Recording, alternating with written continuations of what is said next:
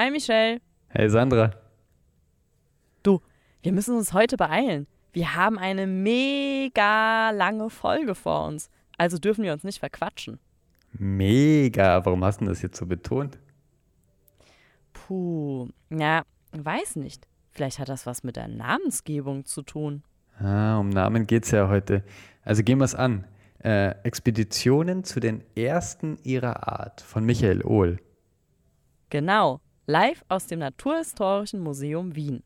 Michael Ohl ist Wissenschaftler am Zentrum für integrative Biodiversitätsforschung am Museum für Naturkunde Berlin und außerplanmäßiger Professor an der Humboldt-Universität Berlin. Dann das Ehepaar Asböck, die im Buch von Ohl mit einem Kapitel vertreten sind. Professor Dr. Ulrike Asböck, langjährige Kuratorin der Neuropterida-Sammlung und derzeit assoziierte Wissenschaftlerin an der Entomologischen Sammlung des Naturhistorischen Museum Wien. Professor Dr. Horst Asböck, langjähriger Leiter der Abteilung Medizinische Parasitologie am Hygieneinstitut der Medizinischen Universität Wien. Jetzt für das Institut für spezifische Prophylaxe und Tropenmedizin der Medizinischen Universität Wien in Lehre und Forschung tätig. Und Mitglied der Deutschen Akademie der Naturforscher Leopoldina. Jetzt Nationale Akademie der Wissenschaften, eine Institution, die gesellschaftsrelevante Zukunftsthemen aus der Sicht der Wissenschaft bearbeitet. Und last but not least Professor Dr. Frank Emanuel Zachos, Kurator und wissenschaftlicher Mitarbeiter des Naturhistorischen Museums Wien und vor allem Leiter der Säugetiersammlung des Naturhistorischen Museums Wien. Na dann mal los. Die Wissenschaftsbücher des Jahres. Besprochen von Sandra Fleck und Michel Mehle. Naturwissenschaft, Technik. Medizin, Biologie. Geistes-, Sozial-, Kulturwissenschaften. Und Junior Wissensbücher. Wir präsentieren euch unser Best of Wissenschaft. Ihr da draußen. Hier ist wieder euer Host Sandra und ich befinde mich gerade in einem Raum im Naturhistorischen Museum Wien. Er hat diesen alten Fischgrätenparkett und mehr als drei Meter hohe Wände. Darin ist sowas wie ein weißes Labor zu sehen, in das ich von meinem Sitzplatz ausschaue. Wie ein Aquarium sieht das aus. Und eine Art von grüner Hügellandschaft, auf der einige Besucher sitzen, um heute hier dabei zu sein. Vielleicht ein kurzes Hallo aus der Runde, ein kleiner Applaus. genau, ja. Lieben Dank. Wir sind hier nicht alleine und wir haben vor allen Dingen Gäste eingeladen auf Deck 50 im Naturhistorischen Museum. Und es geht heute um das Buch Expedition zu den ersten ihrer Art. Erschienen im DTV-Verlag für 37 Euro hier in Österreich. Und wir haben heute den Autor vor Ort vor Gast. Hallo allerseits in die Runde. Hallo. Hallo, genau. Wir beginnen auch gleich mit der Vorstellung von Professor Dr. Michael Ohl, Autor dieses Buches und Wissenschaftler am Zentrum für integrative Biodiversitätsforschung am Museum für Naturkunde Berlin. Sie sind extra angereist. Hat das denn gut funktioniert? Ja, überhaupt keine Probleme. Das äh, geht ja schnell von Berlin aus. Super, hat alles geklappt, genau. Zu seiner Rechten äh, Professor Dr. Frank Zachos, Leiter der Säugetiersammlung im Naturhistorischen Museum Wien. Und er selbst hat auch schon Bücher geschrieben, unter anderem einen riesigen Schinken im Springer Verlag, wenn ich das so sagen darf, in dem er sich mit den Artproblemen auseinandersetzt, und zwar von der Antike bis zur Moderne. Und vielleicht erfahren wir das heute das ein oder andere in Bezug auf Habichte. Da freue ich mich schon sehr. Grüß Sie, Herr Zachos. Hallo. Hallo. Ja. Und zu meiner Linken das Ehepaar ähm, Professor Horst Asböck und Professor Dr. Ulrike Asböck, die mit über 60 Jahren Ehe und einem gemeinsamen Leben unter dem Binokular, so sage ich das jetzt einfach mal, ähm, ein waschechtes Forscher-Ehepaar sind. Auch an Sie, grüß Gott. Hallo. Schön, dass Sie da sind. Ja. Warum wir hier alle sitzen, das habe ich schon gesagt, das ist das Buch. Das hat so eine eierschalene grau-braune Farbe und darauf sind schon ein paar Tiere zu sehen. Zehn Kapitel hat das Buch und noch viel, viel mehr Tiere. Ja, bevor wir jetzt wirklich mit den Expeditionen loslegen, ähm, müssen wir uns kurz mit dem Titel beschäftigen des Buches, Herr Ohl. Da komme ich jetzt gleich zu Ihnen. Nämlich steht der Titel ja im direkten Zusammenhang mit einem anderen Buch, ich habe das auch mitgebracht. Das ist dieses hier, Last Chance to See, das ist schon vor etlichen Jahren erschienen, von Douglas Adams oder im Deutschen Die letzten ihrer Art. Ähm, das war so ein bisschen den Anlass, da jetzt eine Brücke zu schlagen ins Heute und nochmal zurückzugehen. Ähm, der Autor, Douglas Adams in dem Fall, reiste in den 80ern zu Tieren, die eigentlich kurz vorm Aussterben waren. Einige sind auch ausgestorben, einige leben heute noch, wie der Kakapo, eine äh, Papageienart, die auf Neuseeland auf dem Boden wohnt, also flugunfähig ist, oder der Komodo-Varan. Ähm, genau, der aufgrund von Menschen und seinem giftigen Speichel gejagt wurde. Ja, Herr Professor Ohl, wie kam es denn jetzt dazu, dieses Buch zu schreiben? Was war die Idee dahinter und vor allen Dingen, wie, wie lange hat das gebraucht? Ähm, ja, dieses Buch äh, ist über einen längeren Zeitraum in mir gewachsen, wenn man, wenn man so möchte. Im Grunde sind ja diese Themen, mit denen ich mich hier befasse, also das Entdecken von Arten, ähm, das ist etwas, womit ich mich schon sehr lange beschäftige und meine Bücher, die ich vorher geschrieben habe, die sind auch alle mehr oder weniger so in dem Themenbereich angesiedelt. Ähm, die ähm, die Tatsache, dass heute noch so sehr viele neue Arten entdeckt werden, ist tatsächlich vielen Menschen gar nicht bewusst, die nicht selber in diesem wissenschaftlichen Bereich tätig sind. Ähm, und deshalb habe ich versucht, Beispiele zu finden, äh, plakative Beispiele, spannende Beispiele, die man wirklich erzählen kann, also wo so ein erzählerischer Inhalt auch drin ist, an denen man zeigen kann, ähm, dass das eine unheimlich faszinierende Sache ist, sich in die Natur zu begeben, auf Reisen zu begeben, ähm, Biodiversitätsforschung zu betreiben und dabei neue Arten zu entdecken. Und das passiert heute ja auch tatsächlich noch aktuell. Mhm. Ja, so ist es mir auch ein bisschen beim Lesen gegangen. Also wenn man es dann wirklich liest und sich in diese Expedition hineinfühlt, dann hat man wirklich so den Tropenschweiß auf der Stirn oder es, es wird auch kalt irgendwie. Also man, man ist schon nah dabei. Ich werde auch das eine oder andere noch zitieren. Ähm, kommen wir dann gleich zu Ihnen. Äh, Herr Zachos, jetzt haben wir ja schon einige Tiernamen gehört. Also das Schnabeltier, der Kakapo und auf dem Kaffer befinden sich ja noch etliche andere. Da hat jeder natürlich ein Bild vor Augen. Ich hoffe auch ihr da draußen, die ihr uns jetzt zuhört. Aber braucht denn so ein Lebewesen überhaupt einen Namen? Müssen, müssen wir dem einen Namen geben? Warum geben wir allen möglichen Dingen Namen? Da möchte ich kurz das Buch und somit äh, den Autor zitieren. Der Art selbst kann es gleichgültig sein, ob sie einen wissenschaftlichen Namen trägt oder weiterhin ohne menschliche Entdeckung existiert. Erst mit ihrem Namen wird sie Objekt wissenschaftlicher Untersuchungen. Erst mit ihrem Namen kann sie ihren Platz auf der roten Liste und in den Verbreitungskarten der Biografien und Faunisten finden. Ja, Herr Zachos, Sie sind der Mann in der Runde für Verbreitungsgebiete von Vögeln und Säugetieren, systematischer Evolutionsbiologie und beschäftigen sich auch theoretisch mit Systematik und Taxonomie. Das klingt jetzt sehr komplex. Wie, wie kann man sich Ihre Arbeit eigentlich vorstellen? Was ist das genau? Ja, das sind, das sind zwei verschiedene Bereiche. Das eine ist die empirische zoologische Forschung in meinem Fall. Ich bin also Zoologe mit dem Schwerpunkt Wirbeltiere, vor allen Dingen Säugetiere, aber auch ein bisschen Vögel. Ähm, also diese Arbeit, die ist so, wie man sich das halt vorstellt in der Wissenschaft. Das heißt, da werden Daten erhoben, da, wird, äh, da werden Hypothesen aufgestellt, getestet äh, zu Verwandtschaftsverhältnissen, zur Rekonstruktion von äh, biogeografischen Entwicklungen, also wie haben zum Beispiel äh, Säugetiere nach der letzten Eiszeit äh, ihr dann wieder äh, bewohnbares Habitat besiedelt. Äh, wie war der zeitliche Rahmen? Welche Refugialpopulationen haben dazu beigetragen und so weiter? Das äh, ist, klingt vielleicht ein bisschen trocken, aber Zoologen mögen sowas. Äh, und der, der, theoretische Bereich, der ist noch trockener. Ähm, der beschäftigt sich eigentlich, also ich habe mich lange beschäftigt mit dem sogenannten Artproblem in der Biologie. Das ist nicht nur ein wissenschaftliches Problem, das ist auch ein wissenschaftshistorischer Bereich oder Forschungsbereich, ein philosophischer, wissenschaftsphilosophischer Forschungsbereich.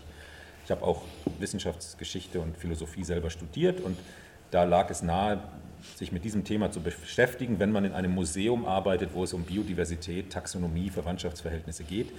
Und da beschäftige ich mich mit den grundlegenden Fragen, was Arten sind, wie weit kann man objektivieren, was Arten sind, in welchen Fällen kann man das nicht. Ähm, ja, und wie sind die, die wissenschaftstheoretischen, philosophischen, aber auch biologischen Grundlagen äh, der Taxonomie und der biologischen Verwandtschaftsforschung. Wollen Sie uns da vielleicht ein konkretes Beispiel nennen, an dem Sie arbeiten? Also wir haben tatsächlich, äh, obwohl ich für die Säugetiersammlung zuständig bin, im Moment ein äh, Projekt laufen zu Habichten. Ähm, und also Habichte kennt man vielleicht. Tatsächlich ist es so, dass es eine ganze Menge Habichtarten gibt auf der Welt.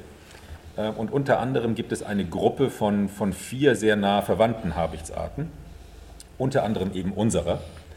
Und äh, wir haben jetzt äh, unsere, unsere also mit einigen Kollegen, Kolleginnen aus dem, aus dem Museum, haben wir ein, ein größeres Projekt laufen, das sich mit der Differenzierung und den Verwandtschaftsverhältnissen von Habichten beschäftigt. Und das Interessante daran ist, dass äh, bisher die Habichte in der neuen Welt und in der alten Welt, also unser Accipiter gentilis, wie er heißt, ähm, den gibt es auch in Nordamerika. Und so wie es aussieht, ist der nordamerikanische aber mit dem eurasischen überhaupt nicht näher verwandt. Ähm, da liegen einige andere Arten dazwischen. Es gibt mittlerweile auch äh, bioakustische Arbeiten, die das belegen. Das heißt, so wie es aussieht, wird man diesen nordamerikanischen Habicht als eine andere Art äh, klassifizieren müssen als den eurasischen Habicht. Das war er übrigens auch einmal. Also Anfang des 20. Jahrhunderts ist er durchaus als eigene Art beschrieben worden. Es gibt so, wenn man so will, philosophische, taxonomisch-philosophische Wellen. Ähm, man kann es auch etwas weniger wissenschaftlich Geschmack nennen, also unterschiedliche äh, Geschmacksrichtungen in der Taxonomie. Im 19. und Anfang des 20. Jahrhunderts hat man eher Arten abgespalten voneinander. In der Mitte des 20. Jahrhunderts bis zum Ende des 20. Jahrhunderts hat man äh, die Arten eher zusammengefasst und das, was dann die Altvorderen als Arten beschrieben haben, hat man dann eher als Unterarten aufgefasst. Ein Stück weit ist das tatsächlich nicht objektivierbar. In diesem Fall aber ist es wohl so, dass die, äh, die Altvorderen durchaus recht hatten. Die beiden sind viel weiter phylogenetisch voneinander entfernt, als das äh, bisher bekannt war. Ja, lieben Dank für diesen Einblick. Jetzt klingt das ja Bioakustik, zieht man da auf einmal mit heran, wahrscheinlich auch die Genetik und, und man hat viele Methoden, die einem über die Art mehr erklären können. Jetzt war das ja früher so und ich selber auch als studierte Biologin, man hatte dann so Bücher für seine Region, in der man lebte, also sowohl in der Botanik als auch ähm, in, der, in der Fauna, wo man Tiere tatsächlich noch bestimmt hat. Also anhand von morphologischen, also von äußerlichen Merkmalen. Ähm, wie, auch nochmal die Frage an Sie, wie, wie, was hat das denn jetzt überhaupt noch mit Karl von Linné zu tun? Ist der jetzt komplett out oder, oder bezieht man sich noch auf ihn? Also er, ist, er kann nicht out sein, weil sein System, das er zwar nicht erfunden, aber standardisiert hat, nämlich das System der, der Binomina, also der zweiteiligen Artnamen. Es gibt einen Gattungsnamen, es gibt einen Artnamen. Für uns als Menschen ist das Homo sapiens, Gattung Homo, Art sapiens. Dieses System gilt nach wie vor. Das heißt, wenn eine Art beschrieben wird, braucht sie einen zweiteiligen Namen. Sie muss einen Gattungsnamen haben, sie muss einen Artnamen haben. Ähm, vieles andere hat sich natürlich geändert seit Linnés Zeiten. Ähm, wir verstehen unter Systematik, wir haben ein, ein, ein, evolutionäres Weltbild heutzutage, das hatte Linné nicht. Wir Heute betreibt man auch eher etwas, was man integrative Taxonomie nennt. Das heißt, man bemüht sich, möglichst verschiedene Datensätze heranzuziehen. Ich habe die Bioakustik erwähnt, Sie haben von Genetik und Morphologie gesprochen. Also man versucht das im, in, der, in der Wissenschaftsphilosophie nennt man das Konsilienz, also das Zusammenführen verschiedener Daten, die möglicherweise und hoffentlich das gleiche Signal liefern. Da versucht man sich abzusichern. Linné damals hat tatsächlich einen anderen Zugang gewählt. Der hat ganz wenige vorher bestimmte Merkmale benutzt, um sein System aufzustellen. Und er hat im Übrigen auch nicht behauptet, das sei ein natürliches System, mhm. sondern er hat einfach eine Klassifikationsweise gesucht, die Ordnung in das, in das Leben bringt. Ähm, er hat mal berühmterweise gesagt, der, der Herrgott hat erschaffen und äh, ich ordne. Also das war sein Auftrag, durchaus in einem ja, wissenschaftlich-religiösen Weltbild noch, da hat sich viel getan, aber die grundlegende Struktur der Taxonomie in der Benennung, der Nomenklatur, die führen wir weiterhin fort. Hm. Um auch jetzt die Zuhörer nochmal abzuholen. Also Karl von Linné, der schwedische Naturforscher, der mit seiner zehnten Auflage 1758 nochmal seine Systema Naturae auch bearbeitet hat und man auf diese heute noch zurückgreift. Ja, puh, jetzt haben wir schon einiges gehört an wissenschaftlichen Fakten. Ähm, jetzt äh, bringen wir noch ein Highlight zu Ihnen beiden. Rund, ich sage mal, 350 neue Arten. Also ich, ich betone es nochmal. 350 neue Arten, hauptsächlich Insekten oder Primärinsekten, nämlich Netzflügelartige. Auf die Wüstenschönheit, die auch im Buch hier erwähnt wird und auch auf dem Cover zu sehen ist, kommen wir noch zu sprechen. Aber ähm, zunächst einmal an Sie beide. Vielleicht, äh, Frau Professor Asberg, wenn Sie zuerst antworten. Wie schafft man eine so immense Zahl an Tieren? Die schafft man aus purer Begeisterung. Und wenn man ein Objekt oder eine, eine Neuroptere unter dem Binokular hat, unter dem Mikroskop hat und dann sieht, oh, diese Genitalsegmente, diese männlichen Genitalsegmente, die die wichtigsten Merkmale zur Entdeckung oder zur Identifizierung sind. Und wenn da jetzt eine mir unbekannte Struktur auftaucht, dann kommt der Rausch über mich und die Aufregung. Ich möchte aber jetzt noch einmal zurückhaken zu dem, was Professor Zachos gesagt hat. Ich habe bei meinem letzten Vortrag lernen müssen dürfen, dass der Linné im höchsten Alter auch evolutionär gedacht hat. Das, das ist mir beigebracht worden und das sollte man dem Linné vielleicht noch, dieses Marshall, gestatten. Und äh, das, was Professor Zachos auch schon gesagt hat, der Evolution ist es egal, ob wir die Arten erkennen oder nicht. Das ist auch der Satz, den ich immer wieder sage. Äh, ob wir die Arten erkennen oder nicht, die Evolution geht ihren Weg. Und das Entdecken neuer Arten hat zwei Dimensionen. Die eine ist unter dem Mikroskop und die andere ist im Freiland. Und im Freiland braucht man schon einige Erfahrung. Also ganz jung geht das nicht mehr. Aber berauschend ist es immer. Und letztlich, und das ist das, was ich auch den Studenten sage, wir wissen nicht, was eine Art ist. Eine Art ist so komplex und so äh, geheimnisvoll und wir wissen nicht, wann sie genetisch isoliert ist. Und das, was der Goethe gesagt hat, was sich schad und paart, ist eine Art, das ist immer noch ein Sprüchel für den Hausgebrauch, das aber auch demonstriert, die Art ist geheimnisvoll, ein geheimnisvolles Phänomen. Ja, sehr schön. Da merkt man jetzt schon die Begeisterung. Ähm, ich verrate auch, dass die beiden Herrschaften sich in dem Buch auch befinden, aber da kommen wir gleich noch drauf zu sprechen, um diese Begeisterung auch zu vermitteln. Herr Professor Asberg, vielleicht die Frage an Sie. 60 Forscherjahre, so viele Arten, gehen einem da nicht mal die Namen aus? Sie benennen ja auch die Arten. Nein, die Namen gehen keinesfalls aus, weil sie auch künstlich Namen erfinden können. Es genügen wenige Buchstaben, um einen Namen gültig zu machen und so werden sie auch nie ausgehen. Wir benutzen allerdings die lateinische Sprache als Grundlage der Artnamen und auch der Gattungsnamen und ein Artname kann ein Adjektiv sein oder kann ein Substantiv im, im Genitiv sein, es gibt noch andere Möglichkeiten, aber der Artname muss Rücksicht nehmen auf das Genus, also die Gattung. Das heißt, wenn der Artname ein Adjektiv ist, dann muss er in äh, dem Geschlecht mit dem Gattungsnamen übereinstimmen. Aber ausgehen tun die Namen nie und nimmer. Und wenn es noch Milliarden gäbe, sie gingen nicht aus. Das ähm, klingt danach, als würden Sie sich auch mit Fantasie ab und an äh, oh, verewigen. Ja. Vielleicht nennen Sie uns mal das ein oder andere ja. kuriose Beispiel. Ja, natürlich. Wenn man viele ja. Arten benennen muss, dann kommt man einmal auf die Idee, äh, etwas Ulkiges zu machen.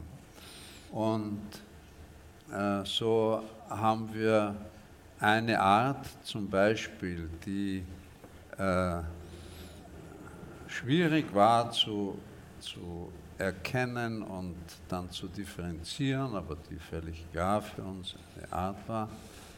Die haben wir dann nach einer erfundenen, ich nehme das vorweg, man kann es natürlich langatmig erzählen und dann, äh, dann, dann dauert es einfach zu lang. Aber wir haben sie nach einer erfundenen griechischen Göttin benannt.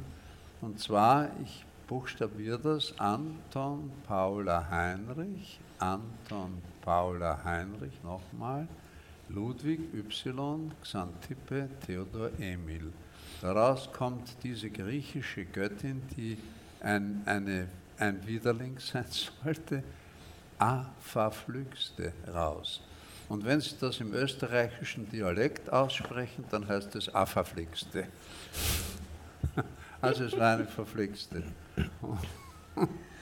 Es war sozusagen eine knifflige Art. Ja, ja. Äh, ich, ich sage noch ein Beispiel, eine andere Art eines ganz anderen Genus haben wir nach einer Göttin der Konfusion benannt.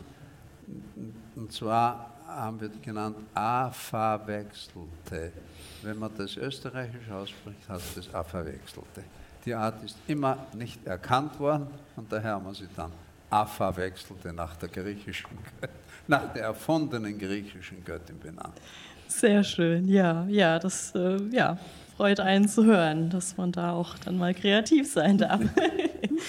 Genau, ja, jetzt haben wir ja schon gehört, ähm, Professor Michael Ohl ist begnadeter Biodiversitätsforscher auch, ähm, aber ich finde auch Sprachkünstler. Und da möchte ich jetzt einen kurzen Einblick geben. Im Oktober 2008 fand Professor Asböck in seinem elektronischen Postfach ein E-Mail mit einem bemerkenswerten Anhang. Nicht, dass es ihm an einer Flut täglicher E-Mails mangelte, aber diese eine ließ seiner Frau und ihn dem Atem stocken. Ulrike und Horst Asböck, beide Wiener Universitätsprofessoren, gehören seit Jahrzehnten zur ersten Garde der Entomologie. Beinahe 800 Publikationen, darunter zahlreiche Bücher, sind das vorläufige Ergebnis ihrer wissenschaftlichen Karriere. Nachdem sie sich während des Studiums in Innsbruck bereits einmal begegnet waren, dann aber aus den Augen verloren, trafen sie sich 1963 in Wien erneut. Zwischen ihnen bestand sogleich, wie es Ulrike Asböck ausdrückte, eine intensive emotionale und intellektuelle Anziehung. Weiter. Die Liebe der Asböcks galt vielen Themen. Aber besonders Horst Asböck brilliert regelmäßig auch mit gepfiffenen Opernarien und lateinischen Aphorismen, die er mit Inbrunst zum Besten gibt. Ganz besonders aber gilt ihre emotionale und intellektuelle Zuneigung den Netzflügelartigen. Dass diese Insektengruppe viele Menschen nicht allzu geläufig ist, wissen auch die Asböcks. Um, und nicht von ungefähr trägt eine ihrer zahlreichen Veröffentlichungen den Titel Kamelhälse, Schlammfliegen, Ameisenlöwen. Wer sind sie? Ja, für die Laien unter uns, ich werde jetzt gleich geschältet, aber ich sage jetzt einfach mal, wir reden die ganze Zeit über Netzflügelartige. Man könnte sagen, das ist so eine Art Fliege mit, mit langen, libellenartigen ähm, äh, Flügeln. Nur, dass die Leute draußen, die vielleicht damit noch nicht in Berührung waren, auch ein Gefühl bekommen. Ja. Frau Asböck, wie geht es Ihnen denn, wenn Sie das Buch selber lesen und so über Sie geschrieben steht? Ja, ich bin beschämt und begeistert zugleich. Beschämt, weil, weil wenn man zu sehr gelobt wird oder zu sehr hochgejubelt wird, kommt man in Verlegenheit. Aber die Geschichte mit der Pseudimaris äh, Aphrodite ist natürlich eine ganz aufregende Geschichte. Augenflecken dieser Art. Man fragt sich, äh, warum sind die in der Evolution entstanden? Äh, wen sollten sie erschrecken? Sollten sie den Asböck erschrecken? Es gibt ein Bild, wo er mit so hochstehenden Haaren dasteht und, und, und das in den Händen hält. Ähm, es gibt Augenflecken weit, weit zurück äh, in, in, der, in fossilen Neuropteren. Fragt man sich, wen sollten die geschreckt haben? Vielleicht Reptilien. Vögel gab es damals noch keine. Und jetzt, wen schrecken sie jetzt? man soll nicht immer fragen, wozu etwas gut ist, aber diese Augenflecken sind wirklich fantastisch und das Aufregendste ist, dass sie auch in die Literatur eingegangen sind, denn es gab einen italienischen Maler, 17. bis 18. Jahrhundert, Tiepolo, und der hat an die Kuppel eines Museums äh, den Gott der Winde gemalt. Und diesem Gott der Winde hat er nicht wie üblich Vogelflügel oder Schmetterlingsflügel angedichtet, sondern Flügel eindeutig dieser Pseudimaris. Er lebt in Italien, die Pseudimaris ist in Marokko. War es ein heiliges Geschenk? Der Wind hat sie sicher nicht drüber geblasen. Das ist zu weit. Also das ist noch eine kulturhistorische Rosine an dem Ganzen, die aufregend und schön ist. Jetzt haben Sie den Namen schon gesagt, die Pseudimaris Aphrodite. Und ähm, wir müssen dann auch gleich die Brücke schlagen zum Natural History Museum in London, ja. ähm, zu Herrn Douglas Eric Kimmins, ja, über ja. den quasi der Fund ja auftaucht und er dann mehr oder minder über E-Mail dann mit einem Neufund zu Ihnen gelangte. Ich möchte kurz die Begeisterung des Forschers, der im Buch genannt wird, auch noch verlesen. So etwas wie dieses Tier hatte er noch nicht gesehen. Auf jedem der vier langgestreckten, durchscheinenden Flügel prangte nahe der Spitze ein auffälliger, blau irisierender Augenfleck. Nichts Vergleichbares war bislang aus der Welt der Netzflügler bekannt. Man muss dazu sagen, dass der erwähnte Forscher Douglas Eric äh, Kimmins eigentlich für Ameisenjungfern bekannt war. Es war gar nicht sein Fachgebiet. Aber vielleicht erzählen Sie die Geschichte zu Ende. Ja, er hat äh, äh, von dem Tier, hat das Tier bekommen und hat zunächst gedacht, oh, da hat sich wer einen Scherz erlaubt und hat ein Auge hingemalt. Und erst als er dann geraume Zeit später noch einmal so ein Tier aus Persien bekommen hat, war ihm klar, nein, das ist echt. Und er hat sie dann Pseudimaris iris genannt, weil sie so schön äh, irisierende äh, äh, Farben drinnen hatte. Und der nächste Schritt war dann, wir haben nicht mehr gedacht, dass das angemalt ist, sondern die Assoziation war sofort da. Herr Professor Asberg, ich habe gelesen, dass Sie 1964 ähm, Herrn Kimmens einmal begegnet sind. Wie kann ich mir eine Begegnung unter zwei Biodiversitätsforschern vorstellen? Ja, äh, das war natürlich von großem Respekt geprägt, denn ich war wesentlich jünger. Ich hätte sein Enkelkind sein können und kannte seine Publikationen, die habe ich mit Gier gelesen. Damals hat man noch Publikationen in Händen gehalten, es gab keine Computer. Und ich war in meiner Eigenschaft als Parasitologe in London und habe dort natürlich auch das Britische Museum dann besucht. Und da habe ich ihn getroffen und da hat er mir die Geschichte erzählt. Er hat sie einem anderen Kollegen auch wieder erzählt. Er habe ein, das Tier bekommen, so wie es meine Frau geschildert hat. Und jetzt muss man allerdings noch hinzufügen, zwischen seiner Entdeckung und unserer sind 70 Jahre vergangen. Das Tier wurde in den 30er Jahren von ihm beschrieben, zunächst zögernd erkannt als neue Art, neue Gattung. Und dann ist es in der Literatur zwar x-mal vorgekommen, aber immer wieder hat es geheißen, das rätselhafte Tier oder the, the enigmatic species oder so irgendwas, um zu sagen, wir wissen nicht, was es damit für eine Bewandtnis hat und wir haben es nicht gefunden. Und 70 Jahre später geht der Computer auf und ich sehe das Bild. Es hat keine Sekunde gedauert und mir war klar, na, das ist ein Pseudimaris. Aber warum? Die ist jetzt aus Marokko, 5000 Kilometer entfernt. Also es war mir klar, das wird wohl eine neue Art sein. Aber das war die Sensation. Also die Begeisterung, die meine Frau zuerst erwähnt hat, die, Die war, war, gegeben. Genau, sehr schön. Ja, jetzt haben wir schon gehört, ähm, Sprachkünstler, Biodiversitätsforscher, wie, was ist Ihr Zugang zur Sprache? Weil es liest sich ja wirklich sehr angenehm.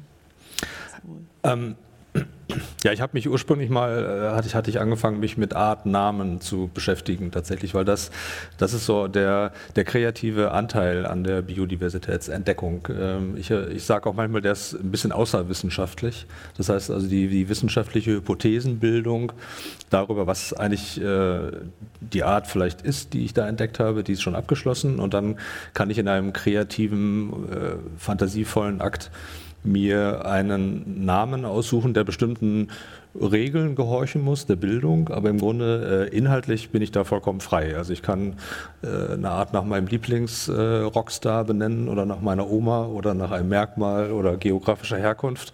Und das ist ein ganz kreativer Akt. Ähm, also das war so ein bisschen das, was mich eigentlich fasziniert hat an der, an der Taxonomie und ähm, darüber habe ich dann ja auch mal ein Buch geschrieben, Die Kunst der Benennung, äh, wo es genau um diese, diese Fragen geht. Ähm, aber ähm, ich denke, es ist wichtig, ähm, diese wissenschaftlichen ähm, Fakten und diese Prozesse, die hinter dieser Entdeckung dieser vielen Millionen von Tierarten stehen, auch in spannender Weise zu erzählen. Und äh, das heißt, ich habe mich schon bemüht, auch Geschichten zu finden, die sich erzählen lassen, äh, die spannend sind und äh, die auch äh, Leser, die sich mit den biologischen Hintergründen nicht so auskennen, mitnehmen und zeigen, ähm, was es für eine spannende Sache ist, äh, mit der wir uns alle hier beschäftigen.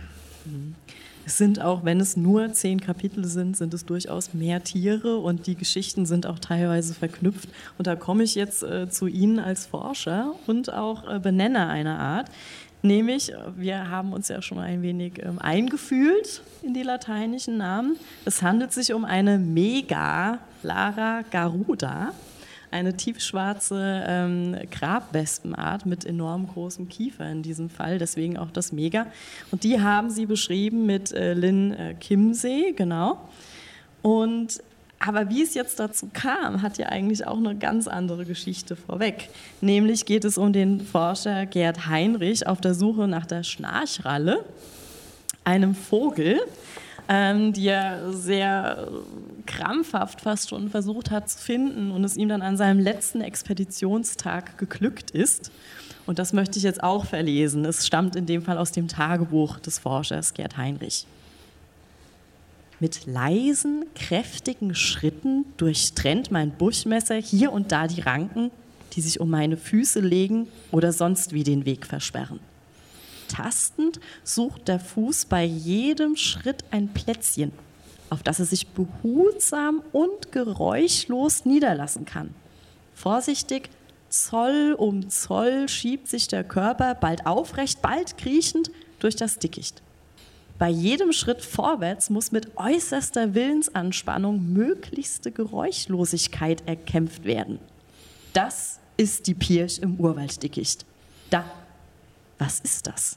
Ein Laut. Vor mir irgendwo aus dem endlosen Gewirr der Pflanzen. Ein Laut, der ein Brummen zu sein scheint, der der Stimme des schwarzen Warzenschweins ähnelt. Nein, mehr noch einem tiefen Schnarchton.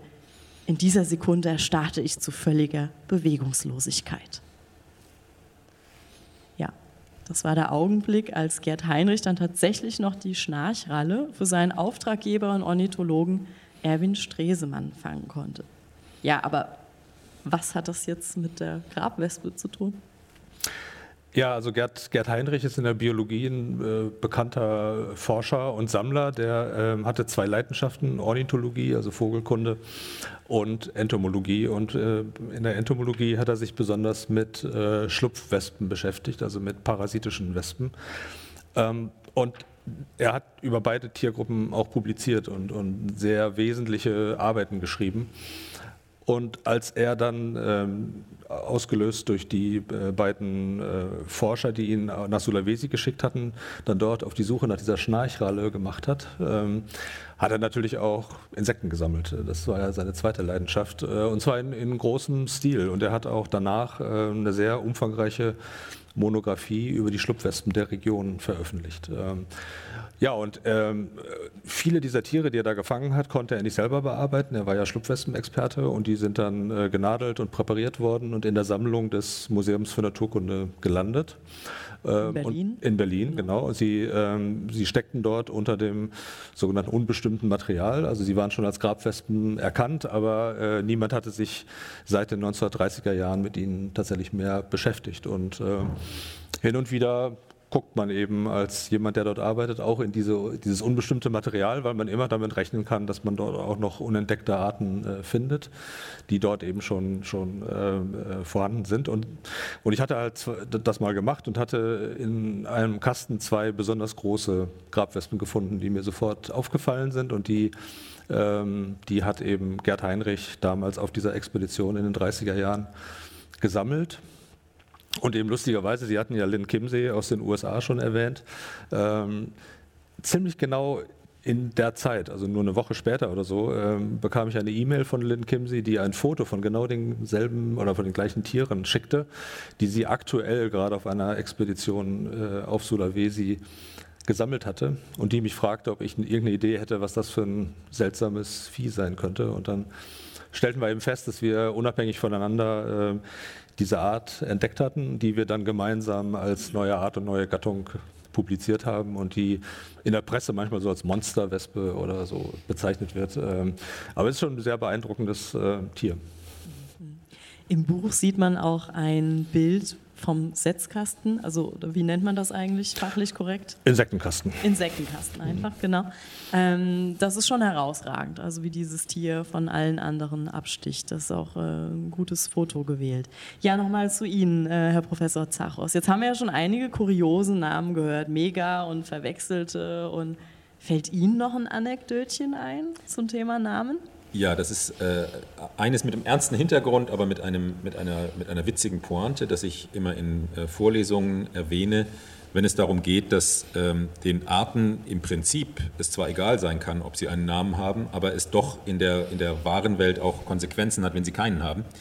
Denn ähm, Herr Ohl hat es schon gesagt, äh, in roten Listen, in Washingtoner Artenschutzabkommen, im US Endangered Species Act und so weiter, ähm, können nur Organismen aufgenommen werden, die einen taxonomischen Namen haben.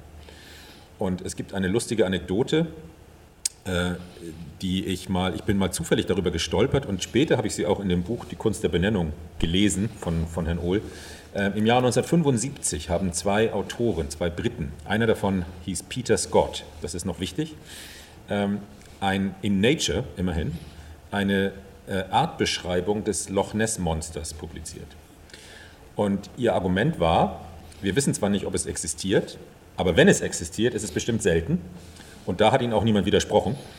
Ähm, und das ist in der Tat so. Also es gibt andere Beispiele, wo äh, Populationen, möglicherweise Arten ausgestorben sind oder fast ausgestorben sind, weil sie taxonomisch nicht als was Besonderes erkannt wurden. Das heißt, das hat sehr wohl einen realen Hintergrund.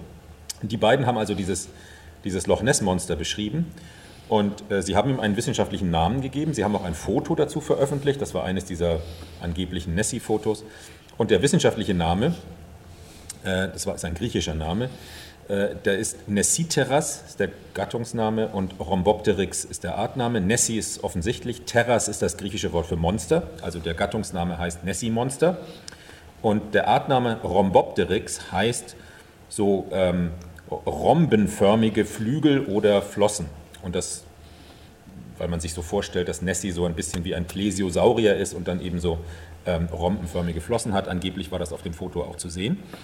Also Nessiteras rhombopteryx, das haben die publiziert. Und Peter Scott, wie gesagt, einer der beiden Autoren.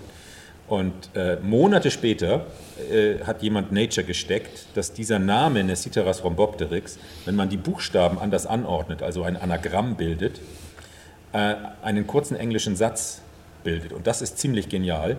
Äh, Monster Hoax by Sir Peter S., also übersetzt Monsterfälschung von Sir Peter S. Und das war der Artname als Anagramm. Ähm, und das ist das Beste, was ich je in der, in der Taxonomie, also es hinzubekommen, einen perfekten Namen, der ja auch nicht nur aus vier Buchstaben besteht, zu schaffen und gleichzeitig eine solche Pointe, das können wahrscheinlich nur Briten. Äh, äh, und das ist also mein Lieblingsbeispiel für, für einen Artnamen der eine, eine solche eine geniale, kann man schon sagen, äh, Pointe bereithält. Ja. Ich sehe schon, wir züchten mit dem Podcast jetzt ganz neue Biodiversitätsforscher heran, die alle darauf erpicht sind, äh, Namen zu erfinden. Aber ja, wenn das der Grund ist, soll es auch ein schöner sein.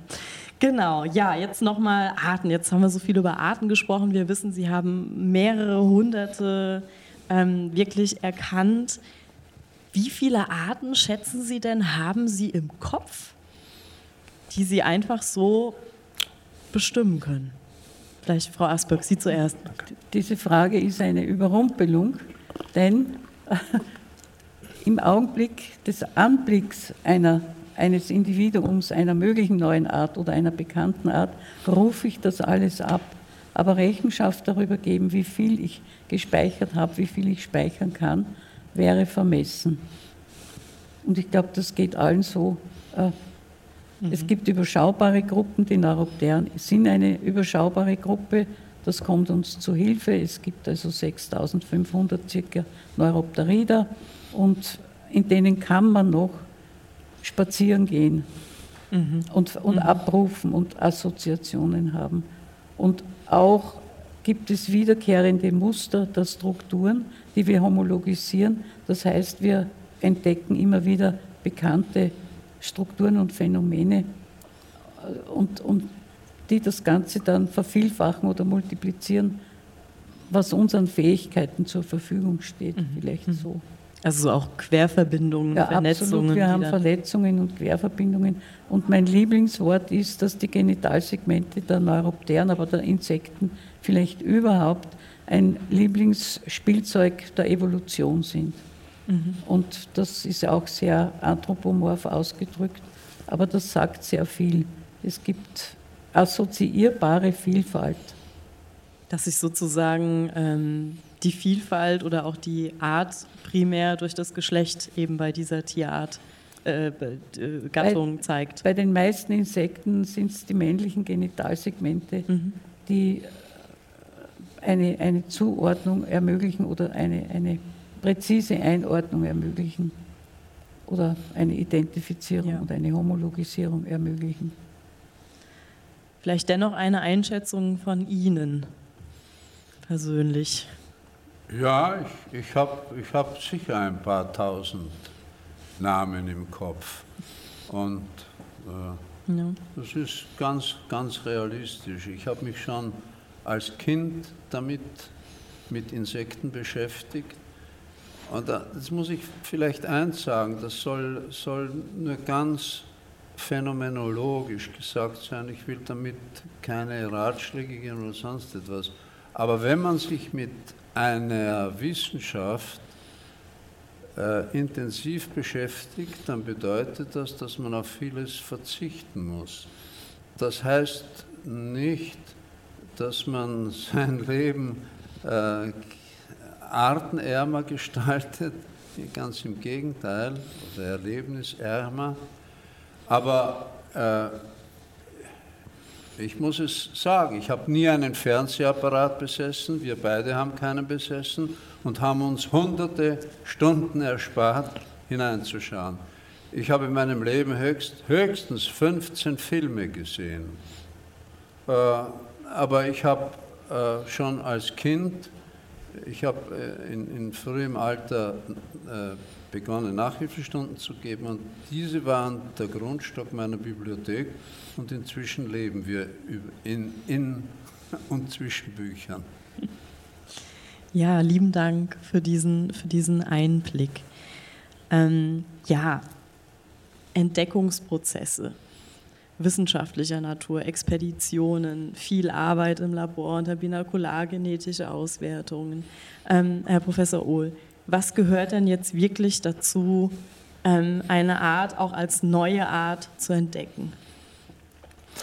Ja, also ähm, ich gebe mir schon auch Mühe in meinem Buch, das so ein bisschen deutlicher zu machen, was es eigentlich ist, eine wissenschaftliche Entdeckung, weil das ist nicht ganz unerheblich, wenn man sich über, über äh, Entdeckung äh, unterhält. Es gibt ja viele verschiedene Formen von Entdeckung. Äh, also ich kann morgens aufstehen und entdecke ein Loch in meinem Socken. Ähm, das äh, ist dann unangenehm und ich mache dann irgendwas wahrscheinlich oder ignoriere es, aber es ist auf jeden Fall natürlich auch eine Entdeckung. Aber die ist natürlich anders als eine wissenschaftliche Entdeckung. Die braucht kein Vorwissen beispielsweise beispielsweise, äh, sondern man, es ist halt eine Zufallsentdeckung, so eine wissenschaftliche Entdeckung. Äh, und da gibt es inzwischen auch ein paar äh, aktuelle philosophische Diskussionen darüber, was eigentlich eine wissenschaftliche Entdeckung ausmacht. Ähm, die äh, hat schon so einen bestimmten formalen Rahmen. Unter anderem gehört natürlich das Finden dazu. Ich meine, man, man kann natürlich, ähm, äh, um über eine Entdeckung sprechen zu können, muss man sie eben auch erstmal entdecken. Das heißt, es gibt bestimmte Praktiken, bestimmte Verfahrensweisen. Das Reisen gehört in der, in der, in der Taxonomie sicherlich dazu, weil ein Großteil der noch nicht entdeckten Biodiversität nicht in Deutschland oder in Mitteleuropa ist oder in Österreich, sondern äh, in den Tropen. Ähm, aber es gehört auch das Publizieren dazu. Also ich kann mir natürlich eine Entdeckung, ähm, die kann ich selber für mich formulieren. Ich kann in meinem Kämmerlein sitzen und sagen, ich habe was Tolles entdeckt und das war es dann, aber es spielt im Grunde dann äh, wissenschaftshistorisch keine Rolle, sondern ich muss es publizieren und damit in die, in die Welt bringen, es auch der Diskussion aussetzen.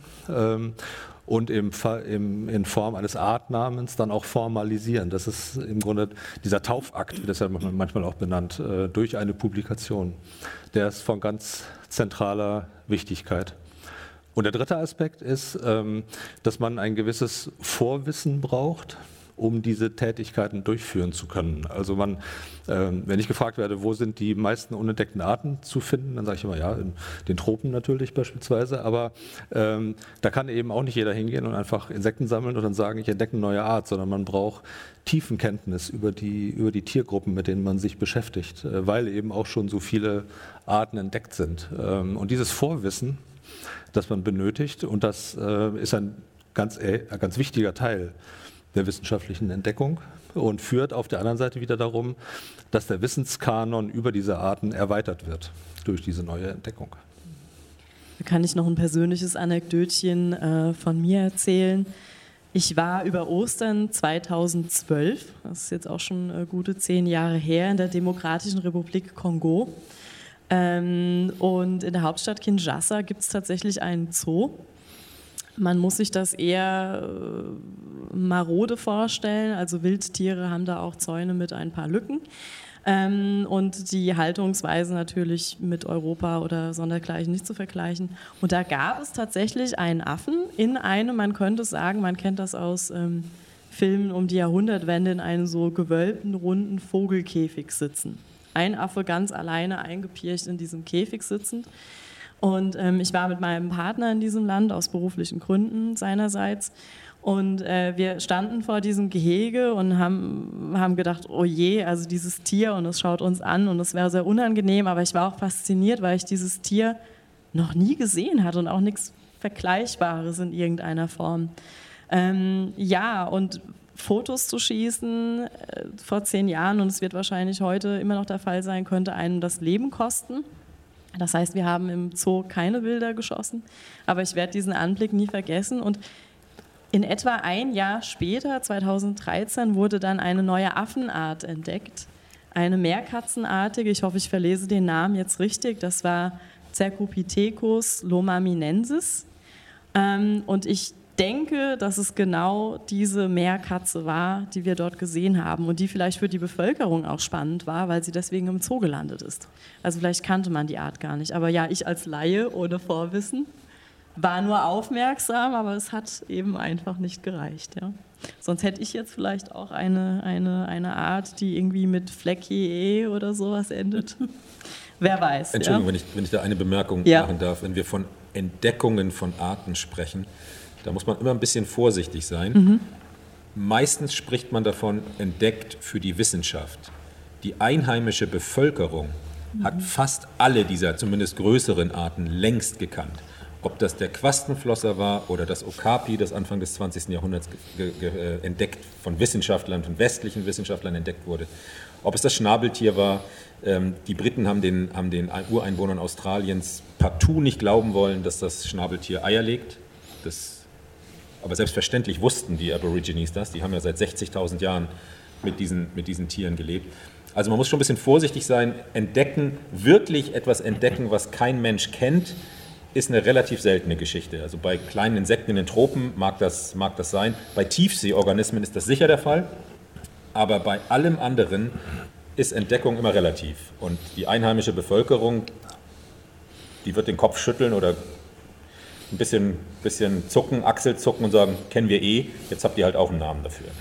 Die nimmt man ja auch immer wieder mit heran, wenn man dann wirklich auch äh, Tiere sucht, dass man die mit der Bevölkerung wahrscheinlich auch sucht vor Ort.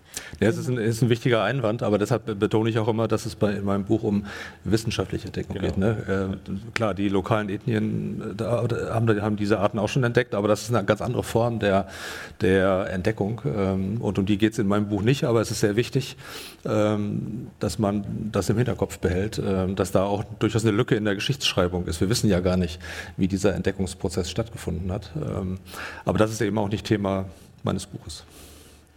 Ja, genau. Wir werden jetzt langsam schon zum Ende kommen. Ähm, ja, jetzt ist es ja so, die Expedition in Ihrem Buch, da sind auch Bilder zur Hilfe, um auch in Erinnerung zu bleiben, die Tiere. Aber in Erinnerung behalten, das hat für mich irgendwie schon so was Melancholisches. Also wir reden jetzt über sehr viele Arten und wir wissen, Arten sterben aus. Das Artensterben ist menschengemacht. Man kann es nicht mehr von der Hand weisen und es trifft nicht nur Tiere, sondern gleichermaßen auch Pflanzen oder auch kleinere Mikroorganismen, sehr, sehr viele Lebewesen. Und da möchte ich auch noch mal kurz Ohl zitieren, be bevor wir dann vielleicht in das Hier und Jetzt gehen mit den Arten. Es ist nicht ausgeschlossen, dass schon in wenigen Jahrzehnten ein erheblicher Teil aller Arten nicht mehr existiert. Legt man das pessimistische Modell einer Aussterberate von 5% der Arten pro 10 Jahre zugrunde, wären innerhalb von 150 Jahren rund die Hälfte aller Arten der Erde ausgestorben. Und zwar unabhängig von der tatsächlichen Gesamtartenzahl. Eine Aussterberate von unter einem Prozent der Arten pro Jahrzehnt gilt derzeit aber als die realistische Schätzung.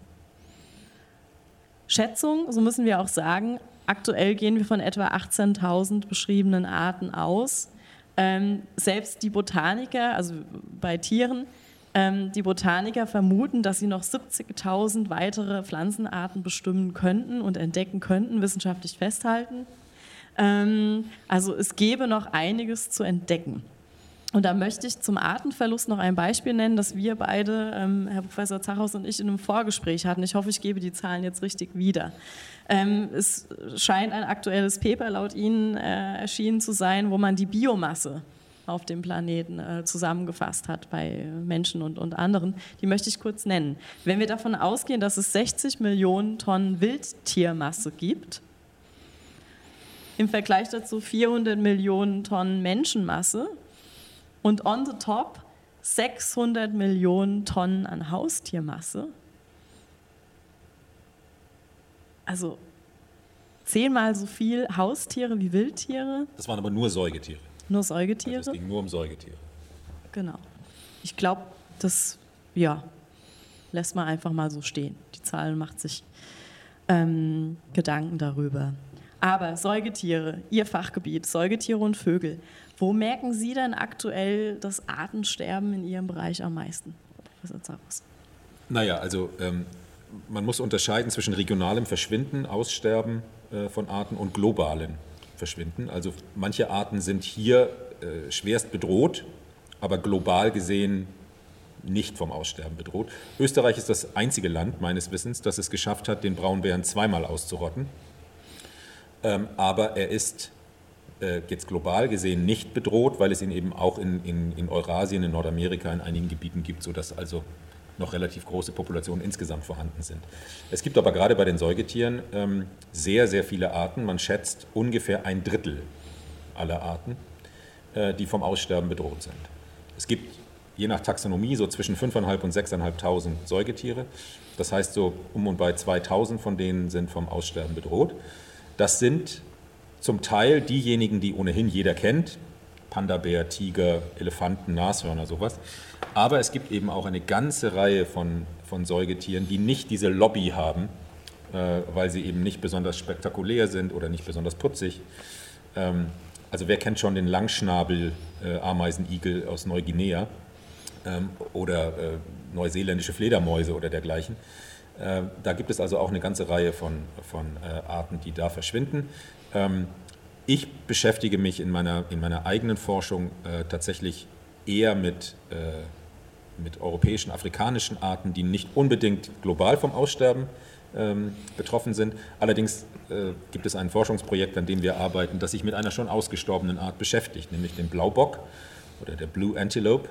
Das war eine, eine äh, anti, wunderschöne Antilopenart, die vor ungefähr 200 Jahren im südlichen Afrika ausgestorben ist. Und äh, unser Museum hier in Wien ist äh, ein, eines der ganz, ganz wenigen, die ein äh, Exemplar haben. Es gibt vier, fünf, sechs Exemplare auf der Welt noch in Sammlungen. Unseres ist das einzige Weibchen. Und äh, wir untersuchen sie genetisch und wir bemühen uns auch, einen Schädel zu rekonstruieren. Also wenn es um, ums direkte Aussterben geht, dann ist das wahrscheinlich der, der, äh, der nächste Treffer bei mir. Da ist es allerdings schon zu spät. Die Art gibt es nicht mehr.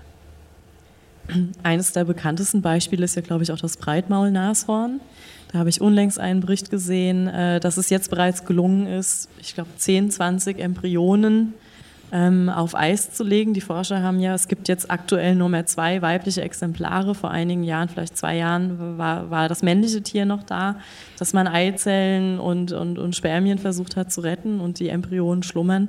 Jetzt geht man eben den nächsten Schritt, äh, um zu schauen, welchem Tier man es einsetzt und, und wie diese Schwangerschaft dann tatsächlich vonstatten gehen kann.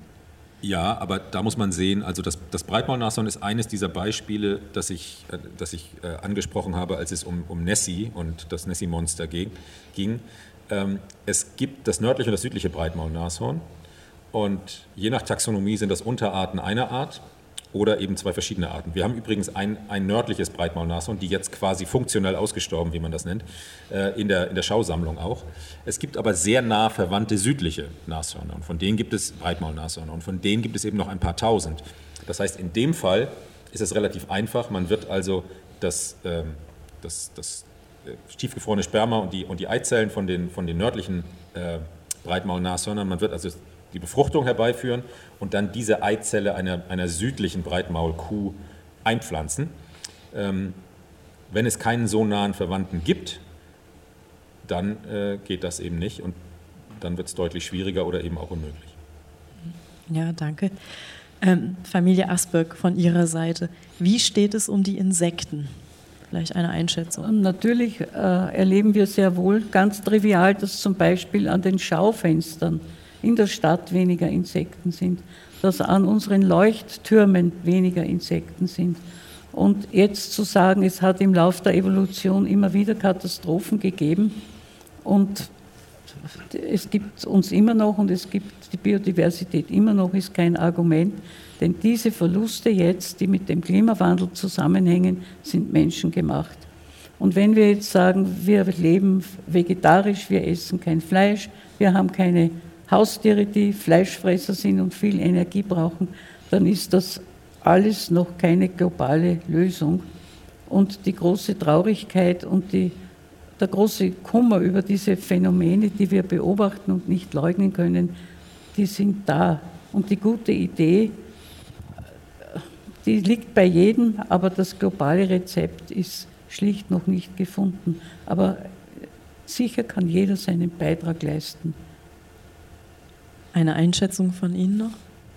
Ja, ähm, weder Klimawandel noch äh, Artensterben sind in Frage zu stellen. Das ist heute ein Faktum und, und äh, man muss alles tun, um fertig zu werden damit. Ich glaube nur, dass ein Hauptgrund für das Artensterben und für die Veränderung des Planeten etwas ist, was man nicht gerne anschneidet. Wir sind einfach zu viele Menschen auf diesem Planeten. Wir sind jetzt etwa 8 Milliarden Menschen. Das, das ist offensichtlich zu viel und es werden wohl mindestens noch 2 oder 3 Milliarden mehr werden. Äh, ja, was soll man tun? Man, man kann nur unterstützen, dass halt nicht alle Menschen alle ihre Fähigkeiten der Reproduktion voll und ganz ausschöpfen.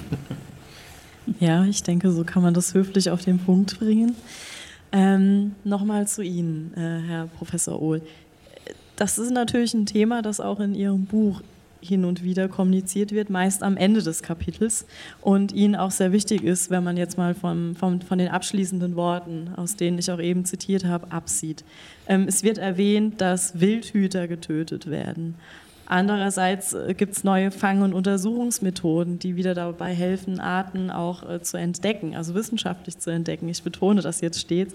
Aber auch, dass Tiere als Fleischquellen genutzt werden und äh, daher äh, kurz vor der Ausrottung stehen. Klimaerwärmung sowieso, das haben wir jetzt schon genüge gehört. Ähm, wenn Sie vielleicht ein, ein allumfassendes äh, Resümee ziehen über die Biodiversität im Allgemeinen, wie ist da Ihre persönliche Einschätzung? Ja, also es wird natürlich sehr viel über den Klimawandel gesprochen und das ist auch richtig so und ich glaube, da gibt es äh, viele auch politische Ebenen, auf denen Maßnahmen ergriffen werden können.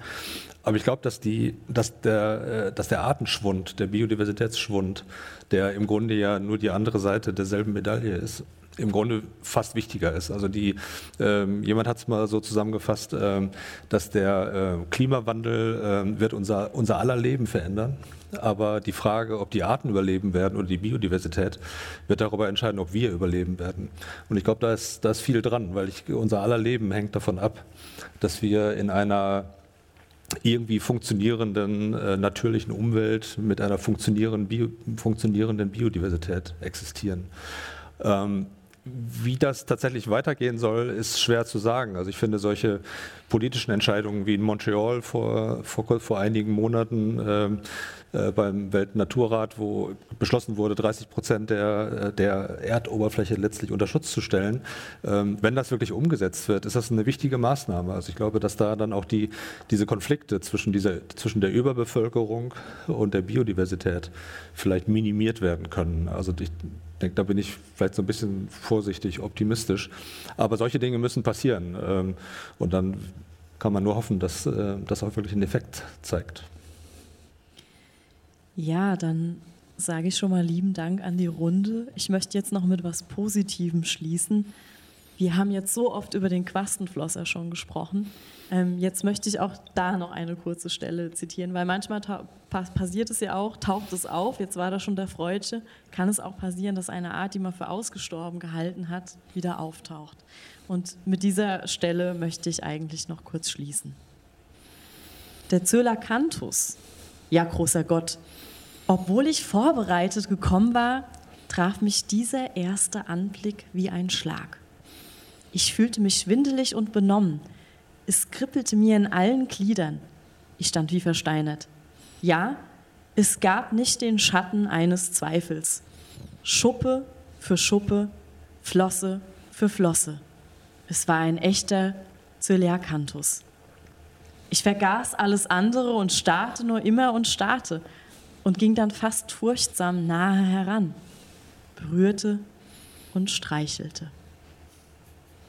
Ja, so Forscher Smith, als er dann diesen halb verwesenden Kadaver sehen konnte, bevor man dann wieder weitere entdeckt hat und ja auch hier ein Exemplar zu sehen ist, beziehungsweise auch das Skelett von ihm. Ja, bleiben wir alle wach.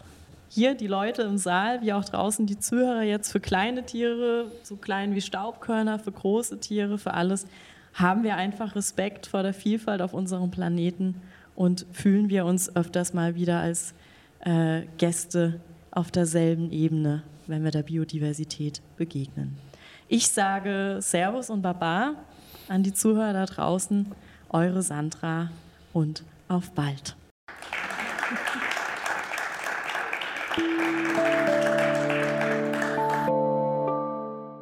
Hey, da war richtig viel Leidenschaft im Raum. Oh ja. Schön auch, was Frau Asberg in der Diskussionsrunde off-Record noch betont hat. Studiert nicht das, was euch am meisten Geld bringt, sondern das, was euch begeistert. Darin seid dann die Besten. Rennt, arbeitet, seid ekstatisch, dann bekommt ihr auch einen Job. Das heißt, es gab noch eine rege Diskussion danach? In der Tat. Es wurde noch über das Huhn als Leitfossil der Menschheitsgeschichte gesprochen, Fledermäuse als große Säugetiergruppe anerkannt und die Kritik, dass Studierenden primär im Labor sitzen und immer weniger selbst auf dem Boden herumkriechen. Hm. Ich bin richtig neugierig geworden auf das Buch. Ich glaube, bei der Folge handelt es sich um eine Empfehlung, oder? Mhm, absolut. Um ehrlich zu sein, ist das mein persönliches Wissenschaftsbuch des Jahres. Großartig. Äh, lieben Dank, Sandra, für diese tolle Veranstaltung. Und wir planen wahrscheinlich bald die nächste für euch. Ja, vollkommen richtig. Wir bleiben stets dran für euch. In diesem Sinne, alles Liebe und Baba. Baba.